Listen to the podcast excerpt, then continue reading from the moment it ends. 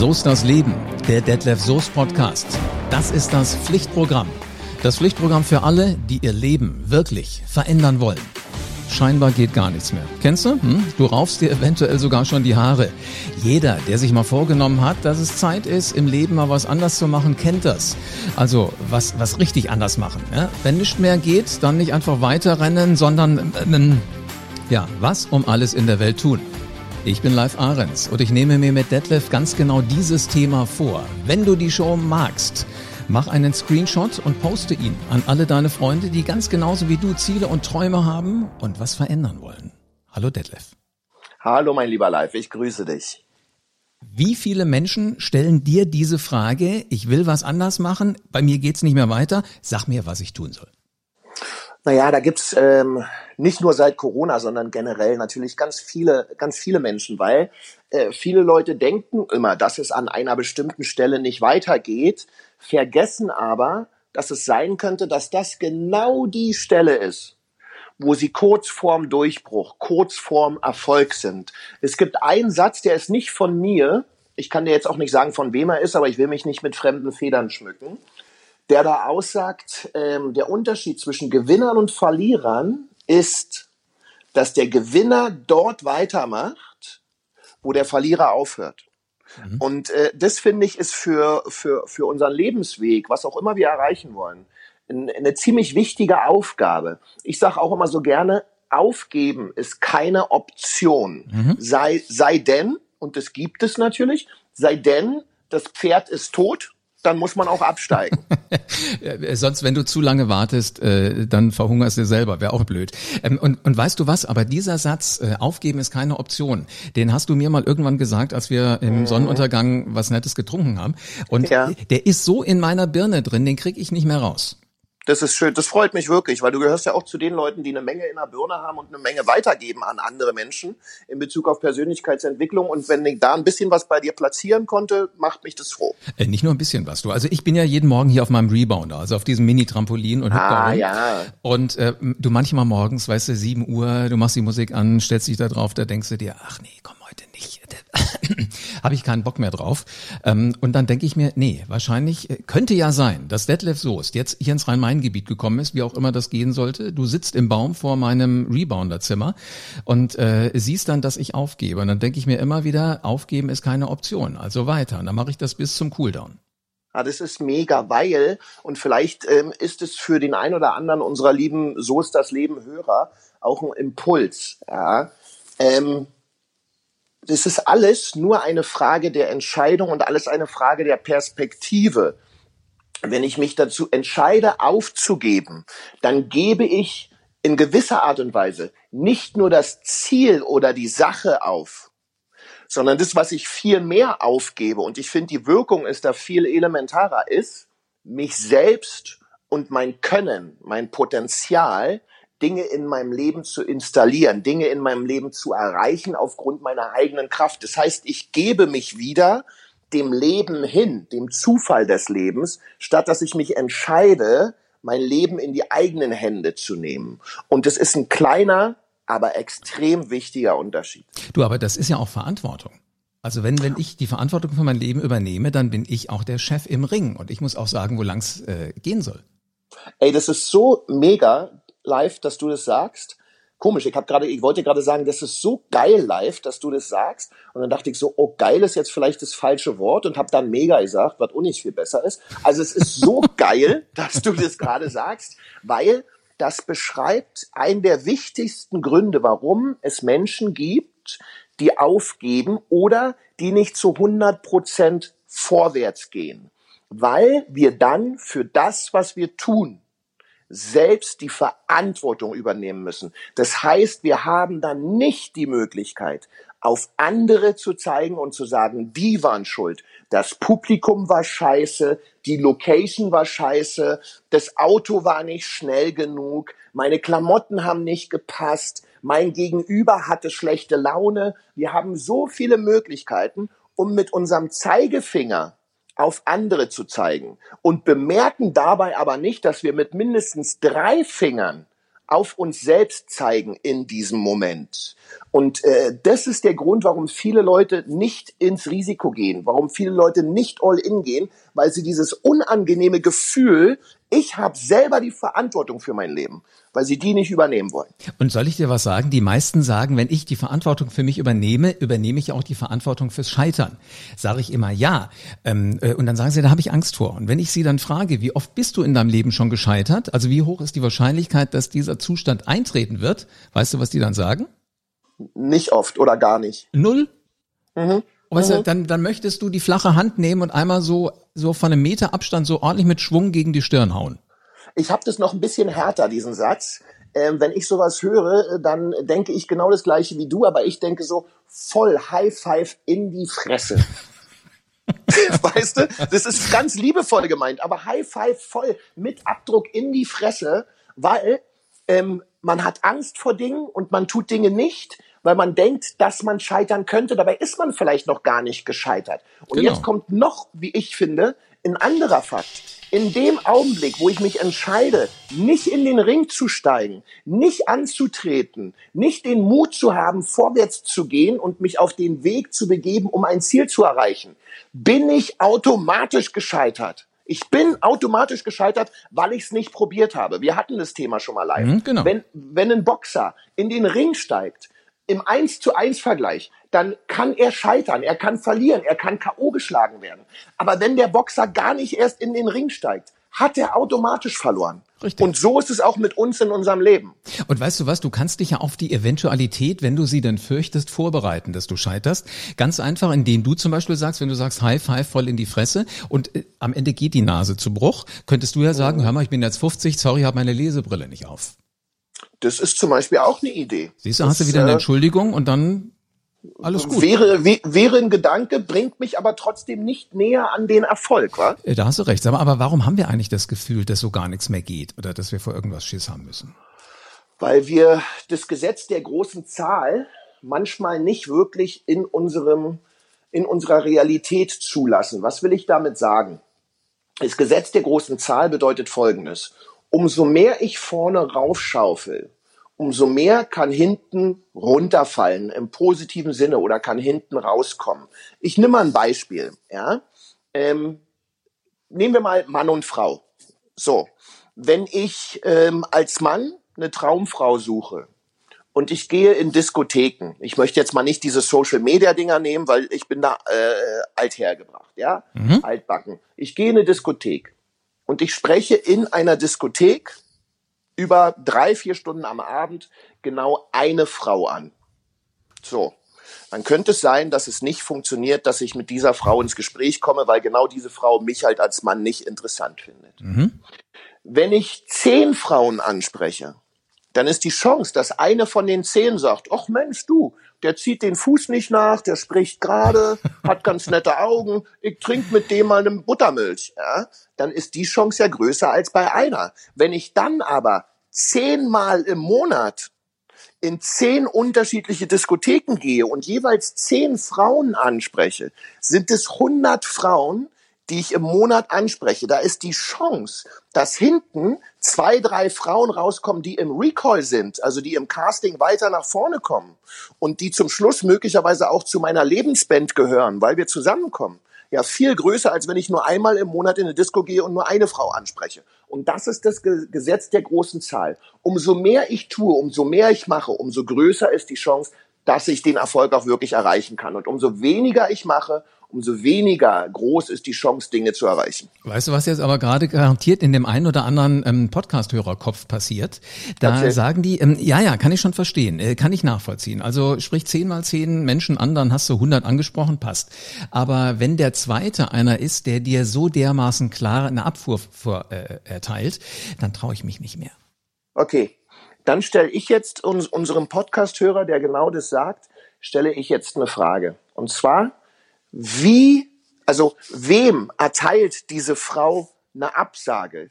Dir als Mann, der vielleicht 30, 40 oder 50 Jahre Lebenserfahrung hat, der in seinem Leben schon Dinge erreicht hat, der äh, ganz viel geschafft hat, ganz viel gelernt hat, oder einer Person, die in dem sieben Sekunden Ausschnitt des Ansprechens der Frau gerade nicht in äh, das Profil der Frau passt. Also was will ich sagen? Werde ich persönlich als Detlef Soest abgelehnt oder wird in den sieben Sekunden, wo die Frau über mich urteilt in der Diskothek, wird einfach nur ein vermeintliches Bild, das sie von mir hat, abgelehnt. Wir wissen nicht, wie schlecht oder wie gut war der Tag von dieser Lady. Wir wissen nicht, was, was hat sie vielleicht für eine Krise gerade. Wir mhm. wissen nicht, mhm. ob sie Sodbrennen hat, weil sie was Schlechtes gegessen hat und sowieso Nein sagen würde, egal wer vor ihr stehen würde. Wir wissen nicht, ob sie gerade drei anderen eine Abfuhr gegeben hat und sie total genervt ist. Das heißt, wir dürfen die Wertigkeit der einzelnen Absage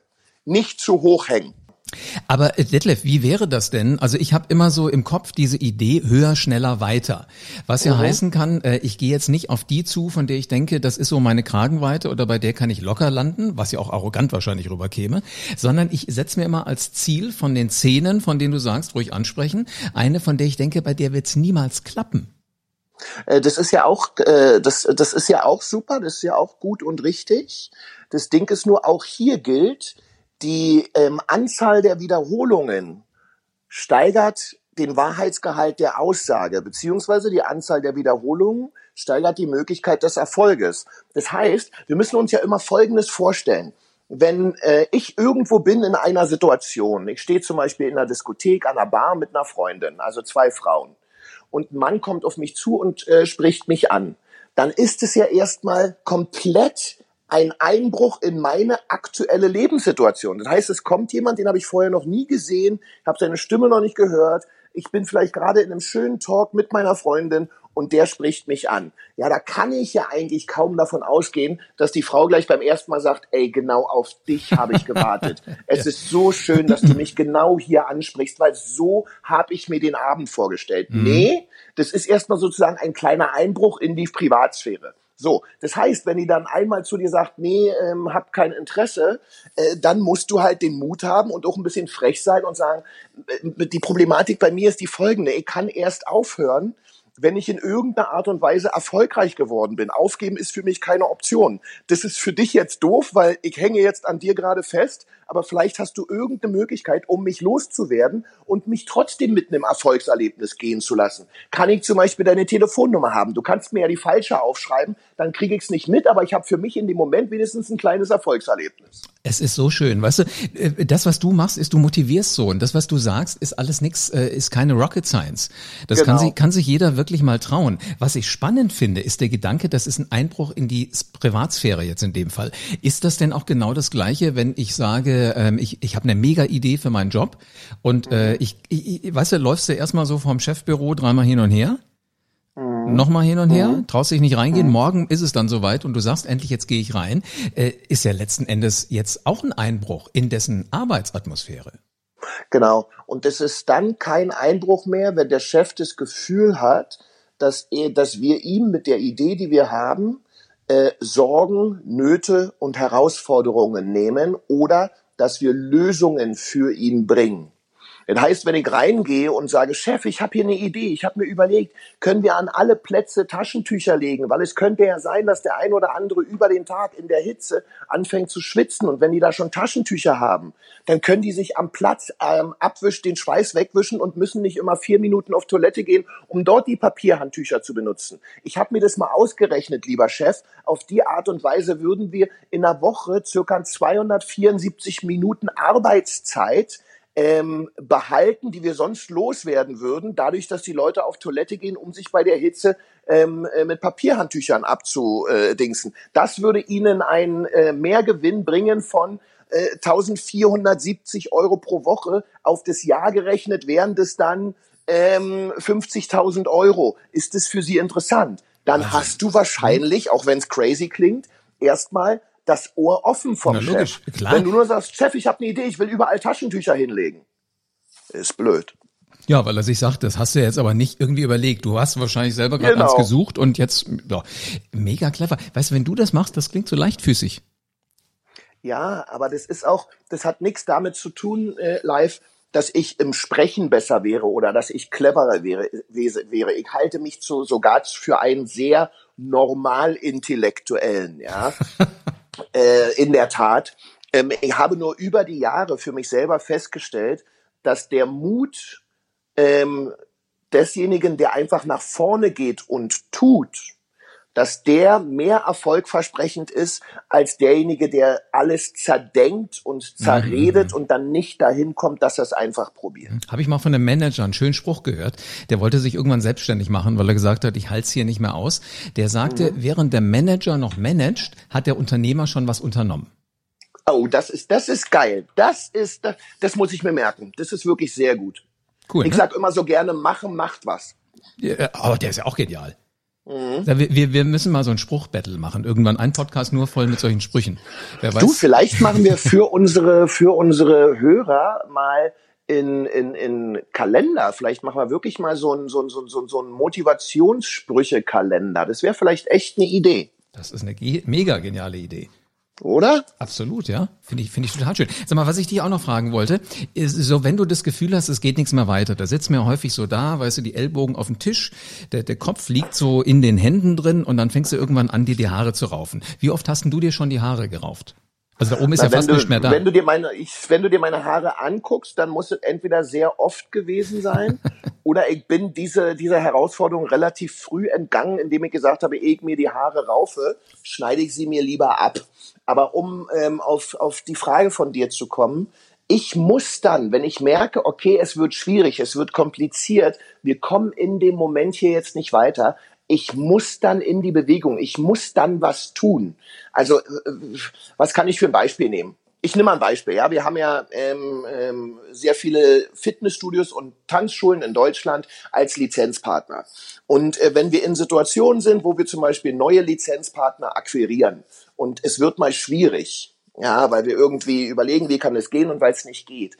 Ähm, das erste, was ich dann mache, ist, okay, wir machen jetzt weiter. Komm, wir rufen jetzt Tanzschulen an, mit denen wir noch nie gesprochen haben. Und äh, wir gehen aber nicht mit einem tierischen äh, Telefonleitfaden rein, sondern wir wollen die nur anrufen. Wir können die jetzt anrufen und können sagen, entschuldigen Sie bitte, kennen Sie ähm, die Dance Club? Ja, kenne ich. Ähm, äh, das ist genau der Grund, weswegen ich anrufe. Ich wollte Sie nur fragen, was haben wir denn die letzten 17 Jahre in Bezug auf Sie als Tanzschule, was haben wir falsch gemacht? Dann wird der Tanzschulinhaber erstmal sagen, wie? Also woher soll ich denn wissen, ob Sie was falsch gemacht haben? Was meinen Sie denn?